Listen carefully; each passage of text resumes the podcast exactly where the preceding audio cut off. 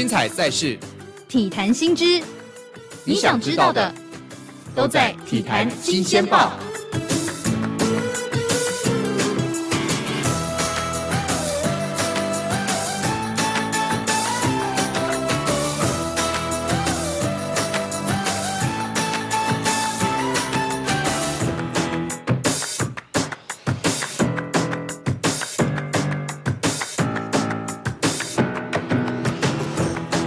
下午的两点零八分，这里是 FM 九三点一台北电台，每个星期一到星期五下午一点钟，Elson 为您主持的午后王者，我是 Elson。今天在节目当中呢，我非常期待，而且哎，我好像看不到人呢，在对面。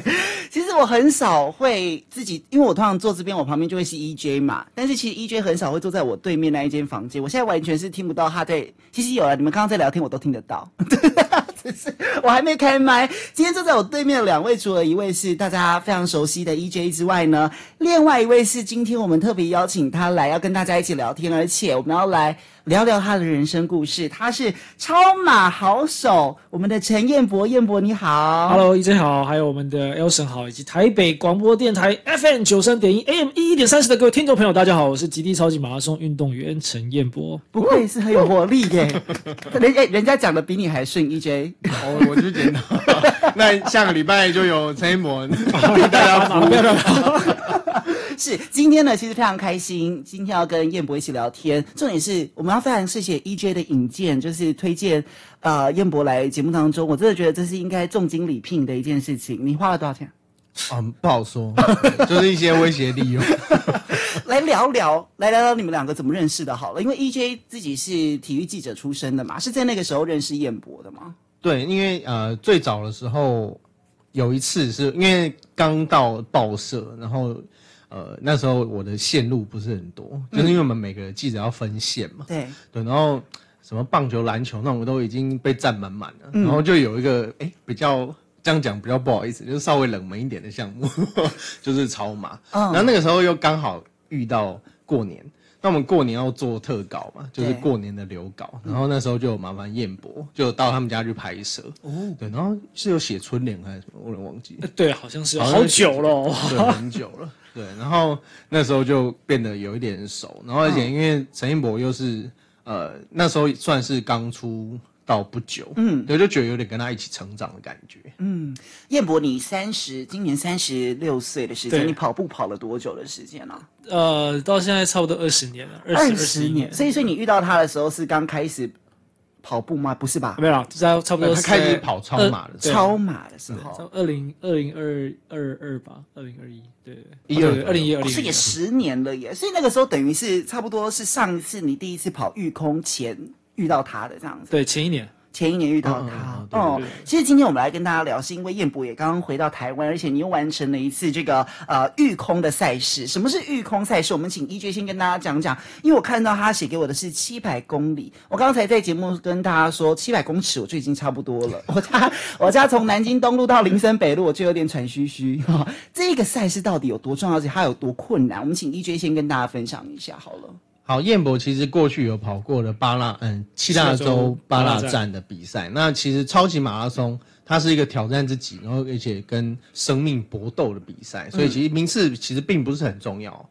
所以它是啊、呃，这一次加拿大御空的比赛，它是七百公里，就是全程，然后但是它会分天去比赛，那每一天他会记录你的时间，嗯。然后在最后去做，最后他还还是会有一个冲过终点线的动作，这样。嗯、那呃，其实每每一场的超级马拉松都有全世界不同的这种斗士啊，冒险不同冒险冒险家，然后来挑战。啊、那其实光是完赛就很不容易了。嗯、那彦博他又是在亚洲少数，几乎每一个赛事他都能透过经验啊，还有他意志力。去完赛的选手，所以我觉得这方面他真的是非常了不起。嗯，那早期其实我们还有呃他的前辈就是林奕杰啊，啊对，那当然他后来就离不是离开了退休嘛，就是没有再跑这样的赛事，因为毕竟这种赛事都是强度非常非常高的。对，那稍后我们也可以请彦博来跟我们分享一下他这十十几年来跑超级马拉松遇到一些事情，然后还有如何要面对这种。我们每天都很安逸啊，可是他们在那边每天都非都是非常巨大的挑战，我觉得真的很艰难。是要访问之前，我看了很多的报道，然后我们必须要先把一个人的他的几个 mark 起来哦，就是。大家说你是挑战四大极地超马大满贯赛，而且你是亚洲第一位的总冠军啊！呃，对，就一年内完成四场赛事。四场，对，一场大概要花多久的时间？一场的话大概是呃三个礼拜到一个月。那赛程的话，四大极地的比赛，我们大部分都是国际赛制，都是七天六夜哦，两百五十公里的分站赛。嗯，然后看谁时间最快的，谁就是冠军。你听七天好像还好哈，但是其实你你做一次，就是你跑一场，大概要休息多久的时间才能再进行下一个比赛？呃，我的话大概要两个月，因为每一个气候、湿度、温度跟身体的损耗程度其实不同，嗯、大概七天后才可能够看到大家。啊，不是，的确是七天，因为七天这是双关吗？你刚刚我们看到有四大啊四大极地嘛，有沙漠，有非洲的纳比米亚沙漠，还有中国戈壁沙漠，智利的阿他加马沙漠，这些我都没有听过，到底在哪里哦？就是沙漠嘛，还有一个是南极洲，其实它每一个它的气候跟它的地理环境都不一样，所以你必须要很快的去调整自己，对不对？对，其实大部分的话都是先把基本的体能练好，然后接下来就是一些冒险的技能，嗯、因为它其实不只是跑，然后包含是你的辨路啊、看星象啊，或者是看天气啊等等。嗯那呃，大概我会抓提前，呃，最慢的话是七天或者十天，嗯、我会抵达到当地，先去适应、调整时差，嗯，然后再让身体可以去适应那边的气候，跟他那边的环境。嗯、是你从小就是一个这个叫超马拉松员吗？这是叫马拉松员吗？他以前是跑田径的啊，跑田径，他是成渊高中田径队，非常他那个他在这个田径界啊，不是、啊、学生界 非常有名的成渊高中，嗯，那是由潘瑞根老师所带领的一个一个很优秀的团队。对，那彦博在毕业以后也常常会回学校跟他们跟学弟呃聊聊天啊，然后跟分享一些东西，也会回馈嘛，我记得。对，嗯、田径跟跑超马最大的不同是什么？而且你从什么时候开始下定决心要挑战这个？你等于是。一辈子的这个体育的过程当中，超马算是很大一部分。你从什么时候开始？还有为什么要进行这一项大家觉得完全不可能达到的一个事情呢？嗯，我最早之前是那个啦，竞速滑轮，在我国小的时候，然后后来之后上了国中，因为竞速滑轮其实在台湾，呃，成绩在世界都是前三名的，可是因为啊、呃，有很在民国八十几年的时候，因为发展还没有到算是重点项目，所以那个时候。呃，又呃，都几乎都是在南部那边做训练，所以后来之后我就决定在台北。嗯、那那个时候加入了田径队，就开始做训练，然后上了成人高中。那到大学之后，到了我就读国立体育大学陆上运动技术学习。那个时候就从呃五千公尺、一万公尺，然后慢慢距离越来越长，然后转成是马拉松项目。嗯，啊，比较有趣的是，大家说，哎，那怎么越跑越长？从五千公尺、一万公尺，变成是半马，变马拉松，变超马。嗯，然后就说哦，因为速度不能不如人家，跑得比较慢，所以要越跑越长。没有啦，其实是，呃，自己也比较喜欢，就是跑久，就是跑长距离的项目。然后后来之后，在体育大学转马拉松之后，呃，因为我清楚知道，可能在运运动项目能不能够在台湾成为是一个正式的工作，那其实这个是蛮多面向可以去讨论的，对啊，比较。呃，保障的一点的，比如说是呃，直棒或是篮球，对啊，大家都觉得说，哦，他可能会有点保障。可是其他运动项目的话，其实就是比较困难。所以那个时候想说，在因缘机会之下，呃，我看到橘子集团他们有在甄选极光冒险计划，然后在挑选台湾的很多年轻人。然后很荣幸的，我从三千多个年轻人报名选上了，所以那个时候我才开始就是跑超马。哦，是，所以其实，在台湾进行超马这项运动的人，跑马拉松的人很多，但是极地马拉松还有超级马拉松的人算多吗？EJ？其实，呃，就亚洲来讲，当然是可能日本会比较多嘛。对，但因为台湾环境毕竟特殊啊，因为大部分超马都是极热，就是极冷，或是极冷的国家。哦那这种在台湾，其实你要从事这种运动，真的是啊、呃，你要做很多，像他刚刚有提到，适应训练很重要。嗯，你冷就要去很冷的地方嘛。我记得，呃，以前有一次，你好像还去某一间大卖场。的冷冻库里面，对，那时候变飞轮，对，那时候经费不够，没办法出国训练，就空间比较大的冷冻库。为什么人家愿意让你进去？哦，其实那个时候因为还没那时候没有经费出国异地训练嘛，嗯、那时候就有看到国外选手他们在一个飞机转运站里面的冷冻舱在里面训练，啊，那时候就会想说，哎，那也许可以。所以在台湾所有海港那边在卖那个呃什么黑卖呃黑冰黑尾鱼的，很牢啊，很牢啊，那种 冰鱼货的啊，每个都打电话去问，啊，每个都拒绝。然后后来之后借到了，他们愿意借我是因为。他们那个公关何小姐何墨珍那个小姐，她就愿意去借我这个啊冰库。虽然说她跟她老法国老板提这件事情的时候，就是骂老老板都觉得她莫名其妙，就是因为 这个年轻人如果在里面发生什么事情，企他们公司企业真的没办法承担任何社会舆论。嗯，对啊，所以，但是他还是跟他那个老板讲说，就是我想要帮助这个年轻人，因为这是我们做企业公关 PR 的责任。嗯，对啊，所以其实冥冥之中我们在。做这些事情看起来像是一般人眼中可能觉得很傻，对。可是当你全心全意投入的时候，看到很多人开始帮忙你，你会发现是嗯，任何一件事情那个梦想真的是要去感动自己，才要帮他感动别人。这件事情不是为任何的名利名次，可是我的关注就是因为你真心想要，你真心喜欢，你会用一辈子的事情去追求。嗯，那自然而然的，你感动了别人，别人也会能够慢慢的去接受。嗯。你不是感动了别人，你还敲到了麦克风。啊对呀、啊，咔啦一声呢，咔，不好意思吧，我感动了自己啊。讲到感动别人，其实彦博过去做了非常非常多场的校园巡回演讲，嗯，也而且每一场真的都爆满了，都是在那种很大的演讲厅，然后都是大爆满的。对，要十年了，十年了。对，哦，这也是计划也是长达十年。那所以可以跟大家分享一下，在学校有遇到什么让你觉得很。特别的回馈吗？哦，其实我呃校园演讲这件事情，是因为在比完赛之后开始有成绩，那学校开始希望能够去邀约，呃，那我就决定说，哎，那因为曾经的时候我在台湾全终于拿到一万公司的全国冠军，上了国立体育大学，那我梦想本来就是要当国手，那那个时候我就看到飞机飞过去，就知道说这也许就是我的梦想了。那当这个梦想在我心里面萌芽的时候，我在我到现在。我才想起来说，这个梦想到我现在这样能够去闯荡世界，这个梦想是在高中的时候教练给我的，他给我这样的能力，他给我这样的理解，他给我这样的训练的方式，所以我能够去闯荡世界。所以我就问我自己说。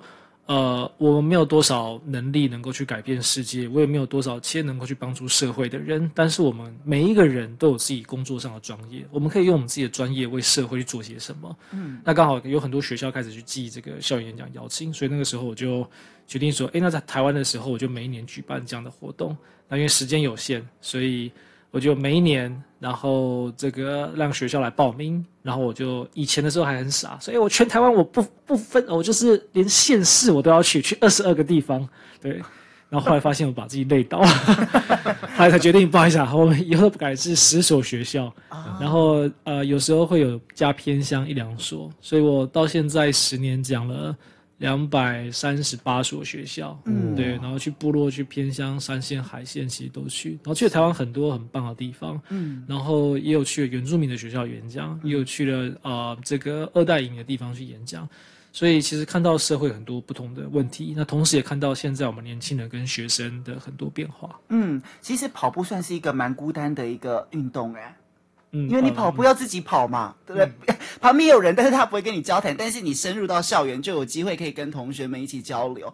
你跑步的时候要如何克服那种孤单感？听说，因为你刚刚在对面聊天，其实我都有听到了哈，只是我我没办法跟你们交流。听说你有自己，你有没有自己独特喜欢的，就是说音乐，或者是你会不会跟自己聊天？在过程当中，除了你要开始去适应。跑到不同的地方，要有身体上面的调整之外，你在自己的身心灵上面来说的话，尤其心灵上，你如何去抚慰自己在跑步的时候那种有点好像有点孤单又有点寂寞的那种感觉呢？哦、呃，像这次育空的比赛，其实是因为是限时十三天嘛，然后它是一个呃四百三十 mile，它换上公里的话就是七百公里的不休息赛，就起跑之后，它不管你睡在哪里，睡在野外，嗯、零下三十度、三十五度。那你就是自己决定你什么时候要睡眠，什么时候要休息，嗯、然后看谁先到终点。那因为它的夜晚时间是从晚上的七点就全六点半就开始变黑了，七点全黑，嗯，到隔天的早上十一点才会日出，所以你几乎在竞赛过程中，我一天只睡四个小时，有时候三个小时。所以面对全黑的情况下，又只有你自己跑鞋摩擦雪地的声音，咔咔咔咔咔咔咔咔，然后停下来之后什么声音都没有，所以有时候你会。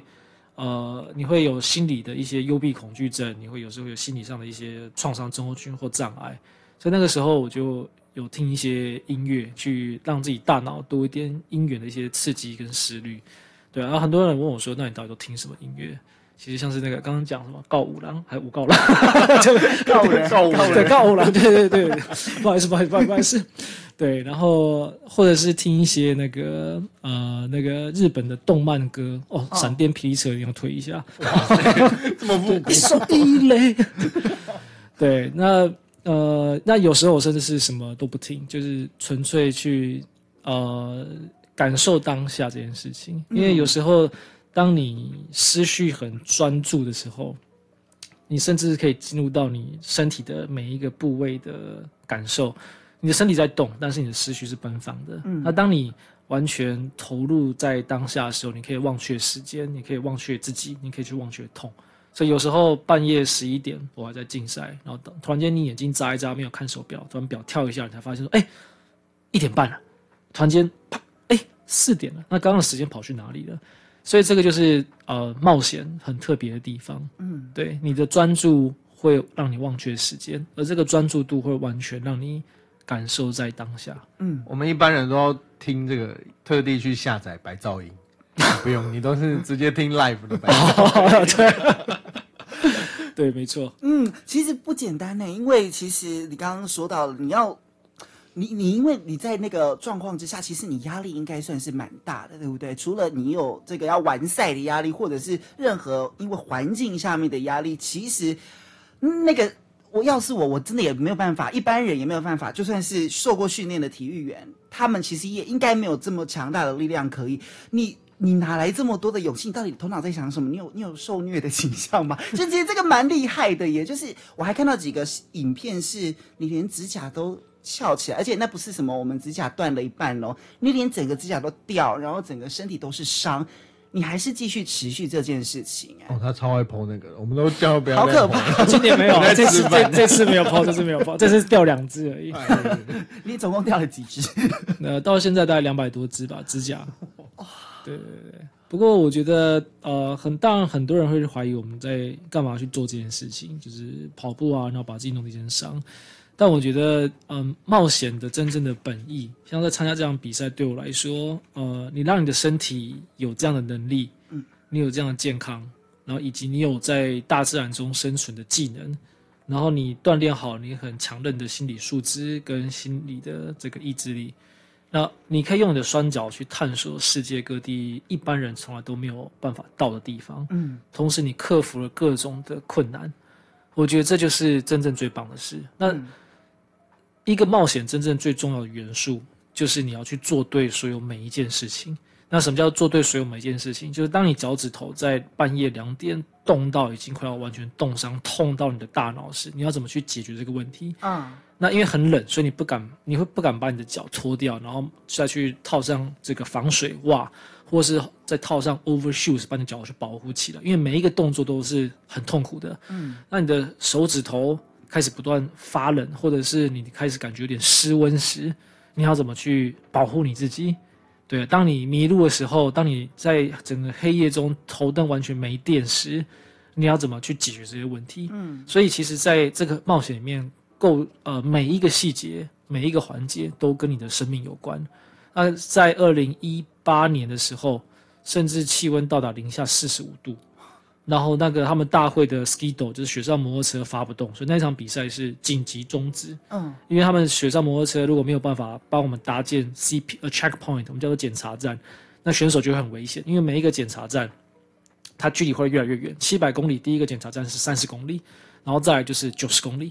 那距最远的一个检查站是一百六十公里，你都是一个人在大自然里面看不到任何人。对，那在二零一七年的时候。有一个意大利选手截肢，他也是一个很有名的冒险家，嗯、然后他的四肢都截肢了。那这个都是我们要会遇到的危险。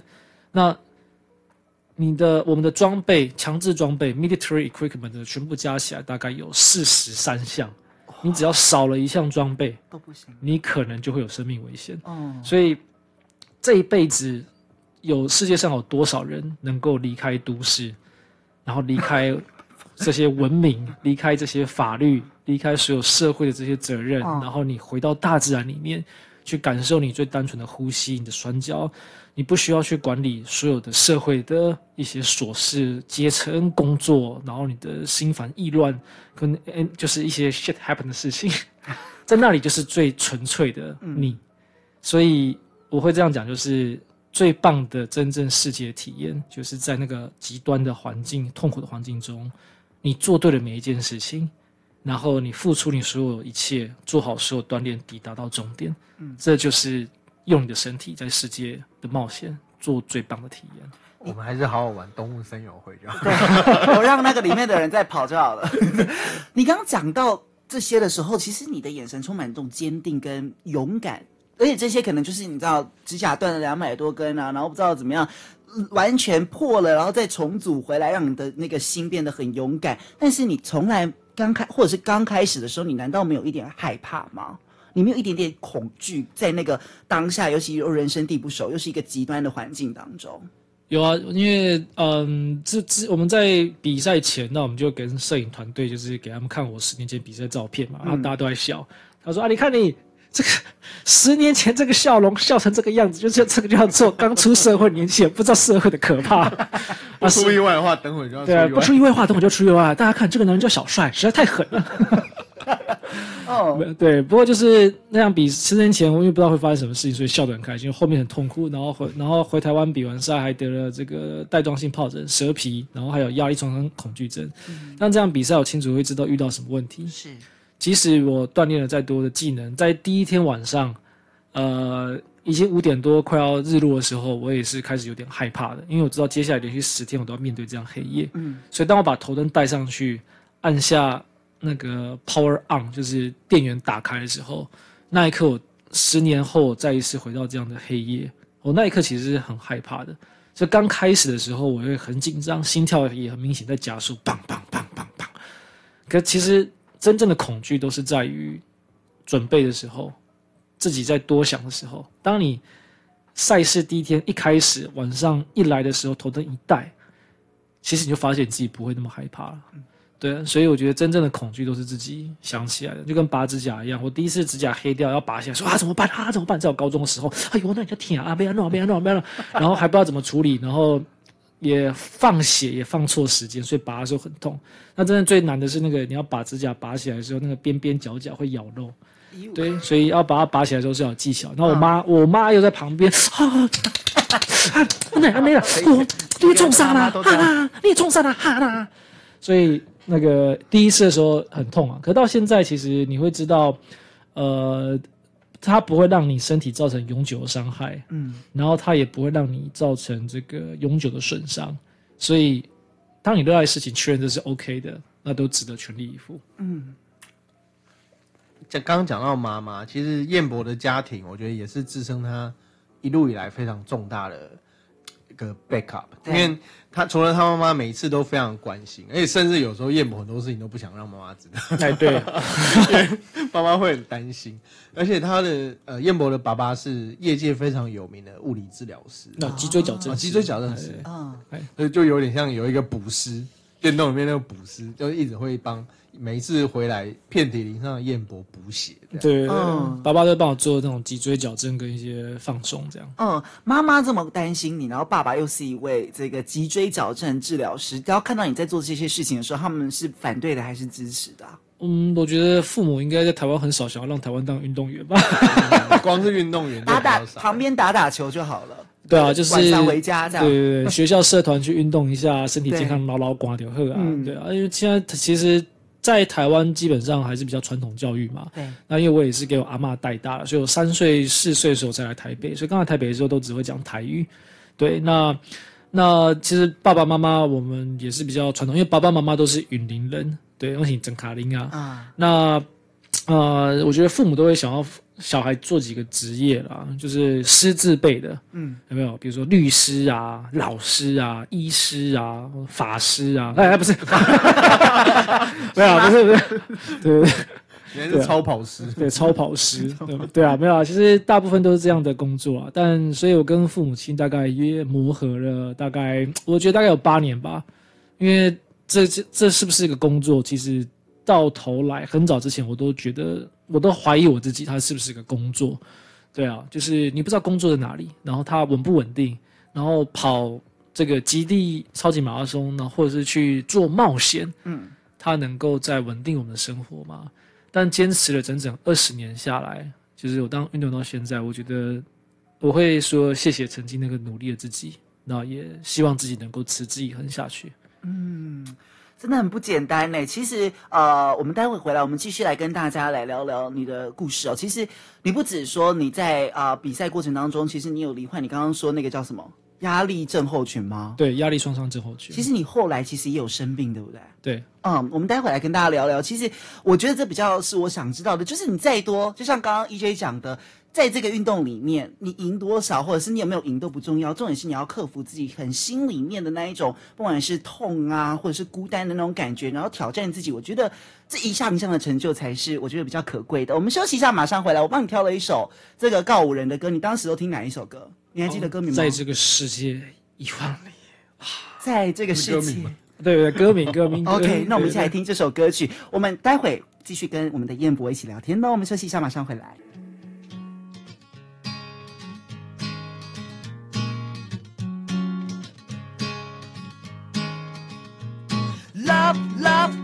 music，九三点一就是要听。Love love love music，九三点一就是要听，就是要听，就是要听，就是要听，就是要听听听。嗯，台北广播电台。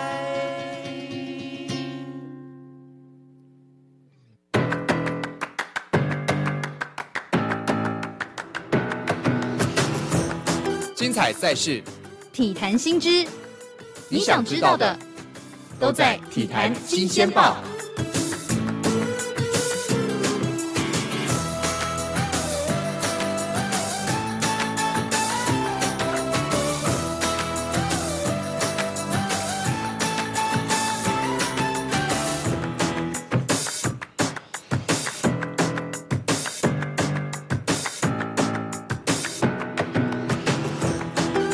两点四十分，欢迎回到午后汪正，我是姚森。今天在体坛新鲜报为你邀请到的是双设计 EJ。Hello，大家好。他旁边坐的是我们的台湾的极这个极地超级马拉松的好手陈彦博。彦博你好。Hello，大家好，我是彦博。是，呃，你这个每天活力都满满吗？就是你的那个整个精神状态都很好，这样。跟他聊周星驰会更好。哦，对，所以是星爷粉就对了。啊，对，我是星爷粉。哦，哎，在在外面比赛可以看周星驰的电影吗？啊，还是你完全没有这个时间？都在他脑子里，对，都在我脑子里。他都跳进去再跳出来。对，我可以倒背如流。OK，所以啊，你看你到了这么多的地方，然后我们刚刚说你带了一个人，然后有四十三件装备。除了这四十三件装备之外，你有没有什么是你必带的东西？例如说平安符，或者是妈妈给你的一些。小东西，让你可以安定你身身心灵的一些小物呢？哦、呃，这次蛮特别的，因为我在去御空七百公里极地比赛之前，我在十一月的时候，我在台湾有做一个模拟学校的训练。嗯，所以那个时候很有趣的是，呃，每一天大概就是五十公里，甚至到一百公里的路路程。那原本想说，就是让大家说你有兴趣的话，可以跟着我跑。就在十一月的时候，变成是真的是阿甘正传、阿甘症状的状况，uh -huh. 就是到后来真的是一堆人跟在我后面陪着我一起做训练。嗯，那那时候蛮有趣的，因为十一月想说气温降低了，结果没想到台湾还是爆热，所以那个时候我热到到后来之后，我从台北第一天是到这个龙潭大池五十三公里。就第二天的时候，从龙山大师的终点是这个白沙屯妈祖，然后我去做这个，我去住在那个庙庙庙的宿舍里面。嗯嗯，对对对。然后那次就是跟白沙屯妈祖就去拜拜一下，是希望祈求接下来比赛平安。结果下一站我一直往南部一直跑，到后来就到彰化，就那一次竟然又经过了这个大甲镇南宫。啊，对，两边应该是 配合，可是我把它凑在一起了。对啊，就是往南跑，然后很多地方都是经过了庙的地方休息，好像冥冥之中啦。嗯、那所以在这一次我出发的时候，呃，我就带一些小物。那当然是有我们这个朋友，他有准备一些这个啊、呃、小物给我。那个郑凯朋友，他准备了这个呃那个白沙屯妈祖的平安符。啊、嗯，然后妈妈有给我他那个那个金色的平安符。所以到后来之后，好像带了很多台湾的妈祖出去比赛。我的雪橇上面我就绑着 这个，对，揪团。那我在雪橇上面绑着白沙屯妈祖的平安符，还有大甲镇南宫，然后还有妈妈给我的，然后还有另外一个是那个朋友给我，就四刚好是四个平安符这样子，然后我就拉在雪橇上，所以也算带着台湾的妈祖，就是。去比赛了一圈呢。是 你去过这么多地方的妈祖绕境啊？不是不，是是去过这么多地方 比赛哈？有没有让你最印象深刻的地方？毕竟每一个地方，我想如果我们是一般常人，一定都印象深刻。但是你跑过这么多地方，有没有哪一个地方是真的？比如说挑战可能比较大，或者是风景真的比较美，或者是怎么样？不管，但是让你印象最深刻的一个地方跟经验。我觉得世界实在是太大了，嗯。然后呃，我对于世界跟其实应该说最，我们英文叫做 Mother Nature 啊，就是叫大地之母。嗯、其实我自己清楚知道，虽然说我冒险的技能一直慢慢的加强，但是我对于大自然自知甚少。那其实真正对我，可能现在比完赛回来还是有这样很强烈的感觉。所以对我来说，真正呃，现在还是意犹未尽的，依然是育空这场比赛。嗯，因为我在比赛的时候，在第三天开始，那。在半夜三点，我在育空的结冰的冰河上面，只有你一个人拉着雪橇，然后月亮在后面超亮，所以我几乎是把头灯关掉的，在冰河上前进。嗯、在那个世界，在这样时空，在这样每分每秒里面，就是只有你自己一个人，你真正感受到你的呼吸，你的当下，你自己的双腿跟你自己每一步一直往前走的距离。然后空中那个时候突然间就出现极光了，就是阿罗拉。哦、那他突然间就在空中这样砰出来，然后开始刀光剑影在那个空中试射。十年前的时候，我也是在检 CP 三，就检查站第三站，我看到极光。十年后，我再回来这个地方，在我还没到检查站的时候，突然间极光就砰，在整个天空全部都是。你那种感觉就像是，呃，真正的大地之母在跟你讲说：“你回来了，孩子。嗯”的那种感觉，你感觉被受到大自然眷顾，嗯，然后你在比赛，我在比赛的时候看到了银河，是满满的银河星辰，你看到了北斗七星、天秤座各种的夏季的星啊，那个冬季的星座全部都在上面，嗯，那在最后一天最痛苦的时候，我有没有出现幻觉？因为我们在每一天，我的睡眠时间只有两个小时到四个小时，我就要继续往前冲，那有时候出现幻觉，就是你。之前在比赛的时候，在阿尔卑斯山那边，你可以突然间在上地上的草地，你突然间读懂了象形文字，很可怕的幻觉，是一堆象形文字，对，突然间就飞过来这样子。然后这次比赛是我出现幻觉的时候，是我没办法走直线。那大家可以想象到，就是呃，你那种想睡觉，或者是你开车已经开始度孤了。可是你要度孤连续十天的那种感觉很痛苦。嗯、oh, uh. 那你在雪地上可以看到各种的雪地的图案，兔子啊、动物啊，突然间就跑出来，或者是有那种光会从你面前这样飞过来，然后之后突然间经过你的烟圈，又又飞飞回去后面，像那种电影要命效应那种感觉。对，那那天就突然间雪地变绿色的了。他说奇怪，我出现幻觉了吗？怎么地前面的周遭都变绿色了？然后我就把头灯关掉，树也是。后来就那一次太阳黑，在比完赛之后才知道，看那个数字是太阳黑子大爆发。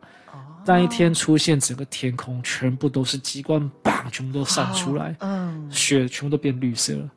所以这，所以对我来说，这不只是冒险，这个是你对于世界的一种连接，这个是你对大地跟大跟整个大自然融为一体的体验。我们身上。我们身上其实每一个元素都是从大自然开始的。石头有矿物质，嗯，然后我们身上每都有这样的所有的呃细胞，我们所有都有身上这这样的营养素，嗯，所以其实就是我们就是大地，嗯，大地就是我们。是，你看哇，刚刚你讲的真的很有画面，很像那个什么少年拍的奇幻表演，好美 哦，对吧？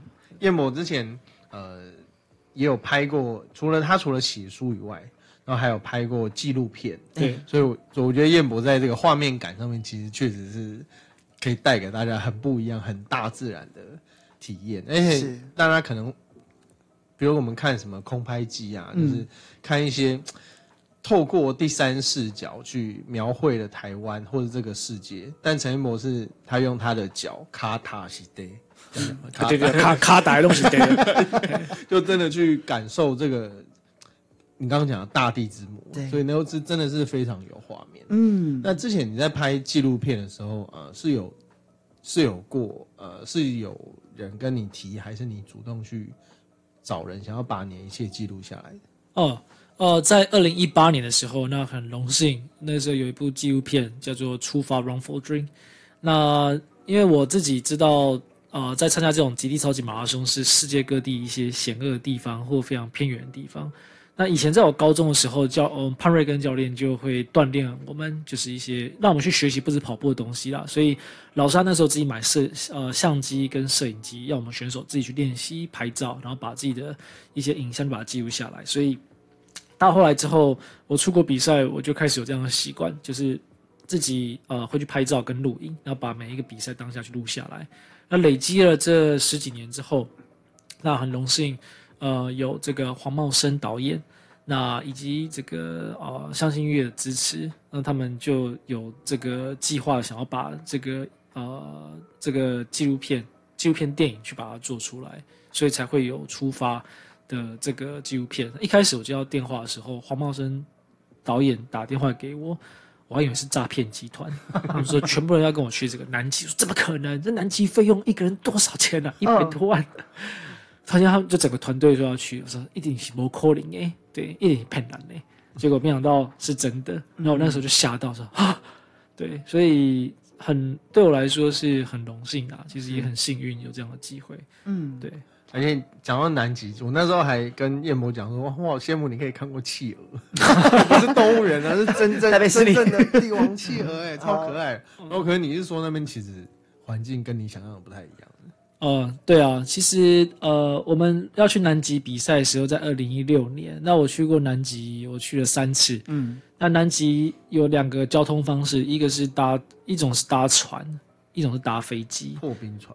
对对对对，如果你要搭破冰船的话，你要抵达到 Argentina 阿根廷的乌什瓦亚火地岛。在那边之后，所有的科考船或者是旅游商业船都是从那边出发，嗯、航行大概三天左右。然后才会抵达到南极半岛，嗯，就是如果大家看 Google 地图，最下面尾端尖尖那个地方，就是叫南极半岛。嗯哼，那靠近海的地方，生态性也会最多，动物也会最多。那越靠近内陆的话，就只剩下这个国王帝鹅群。所以，如果你要去更内陆的话，就是南纬八十度，一般来说都是要从智利的 Punta Arenas，就是蓬塔阿雷纳斯那边搭飞机进去，嗯，你会飞到。南纬八十度的呃 United Glacier Science 就是联合冰川阵营，在那边的话就是有一个基地营，所有的人就飞到里面。那飞到里面要干嘛呢？就第一个就是去那边去爬他们的南极最高峰，叫做 v i n c e n Mountain，、uh. 就是文森峰。那另外一个就是属于做很多的 explore 跟 expedition 探险。嗯，从南纬八十度，就是你用越野滑雪的方式探险，抵达到南纬。九十度，世界上最南的地方，嗯，所以加起来就是一千多公里，对，好远哦，对。那其实像刚刚我提到拍纪录片，这个就熊笨了，嘿。而且到这种特别的地方，我们一般人要去旅游都要花很多费用了。对。那这个燕博平常是呃，你也不是家学，就不是不是富二代，哦、那在费用的部分，你们都是怎么处理？哦，像呃这次出去的话，我个人的话就是大概一百多了，对，然后加上摄影整个团队就是大概两三百开始这样跳。那我自己的话，其实就是过往至今其实做的事情都一样，就是我都是打啊、呃、先找企业，然后一家一家打电话，嗯，对，所以你自己呀、啊，我自己打电话。对，所以大部分过往到现在都是这样，在慢慢找企业赞助。嗯，对。那一直到现在的话，其实我们希望可以去推广，就是运动的这个价值，对，跟运动选手能够跟企业能够去结合，然后去拓展更多不同的呃层面。是，这是我希望我在国外看到，那我希望也能够在台湾这样做。嗯，那虽然说。呃，到现在也是蛮辛苦的，还在持续在找这个赞助的过程。嗯，那这而且这两年因为疫情，是不是这个一赞助方面就会变得变得比较艰难一点？嗯，对啊，应该说也是这个样子。所以大部分的话，除了在找赞助之外，自己也要去弥补一些更多的费用。所以，呃，有时候会去做一些这个企业的一些 ins 啊、呃、inspire 一些演讲，嗯，然后或者是做一些这个啊、呃、这个运动跑步的一些技术的课程，对，所以一直到现在的话，其实这就是我持续能够支撑自己当运动员的方式。嗯，我在十几年前第一次遇到燕博，到他家，然后我看到他的那些 proposal 他那些提案，我说，这都是你自己写的吗？他说对。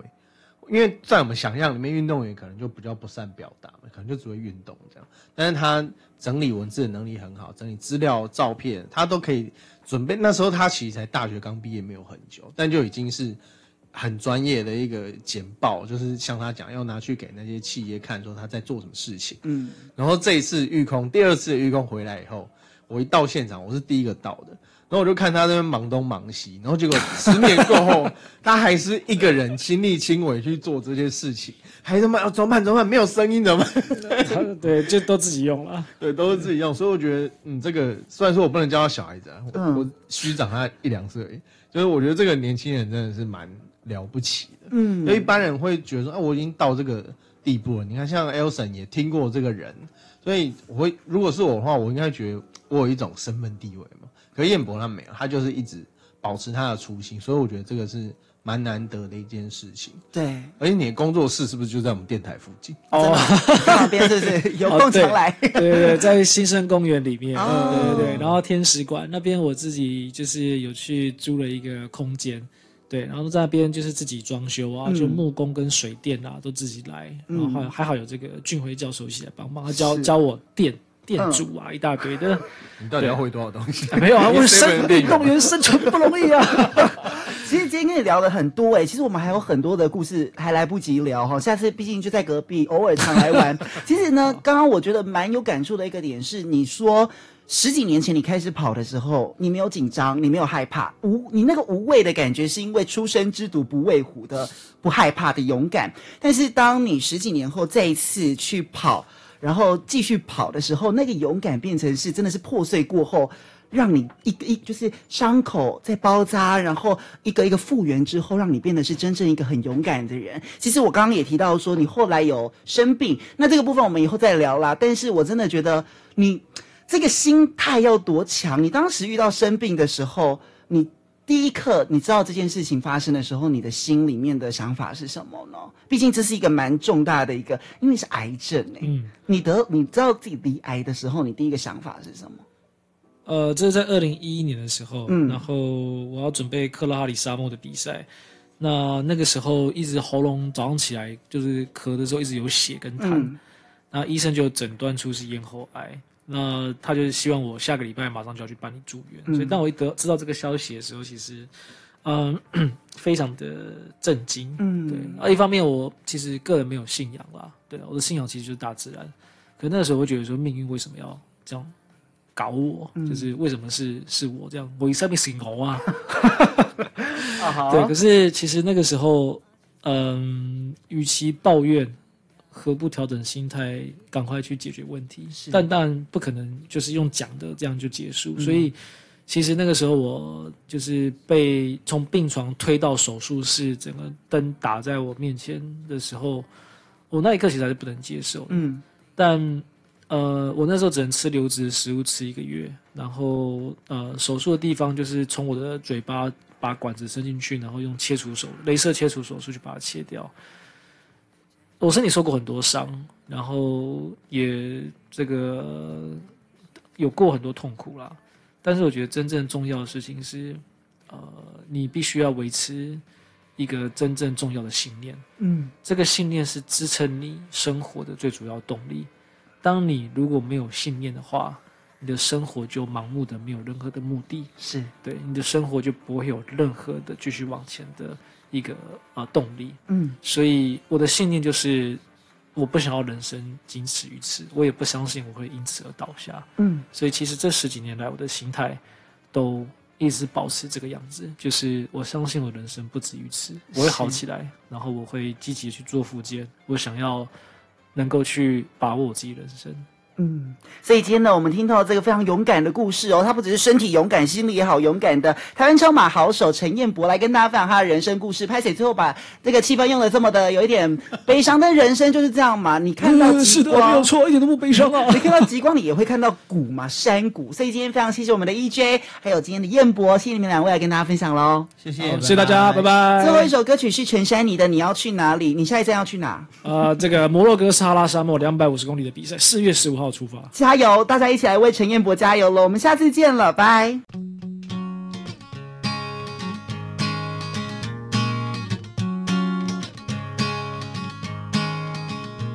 Love love love music，九三点一就是要听。Love love love music，九三点一就是要听，就是要听，就是要听，就是要听，就是要听听听。台北广播电台。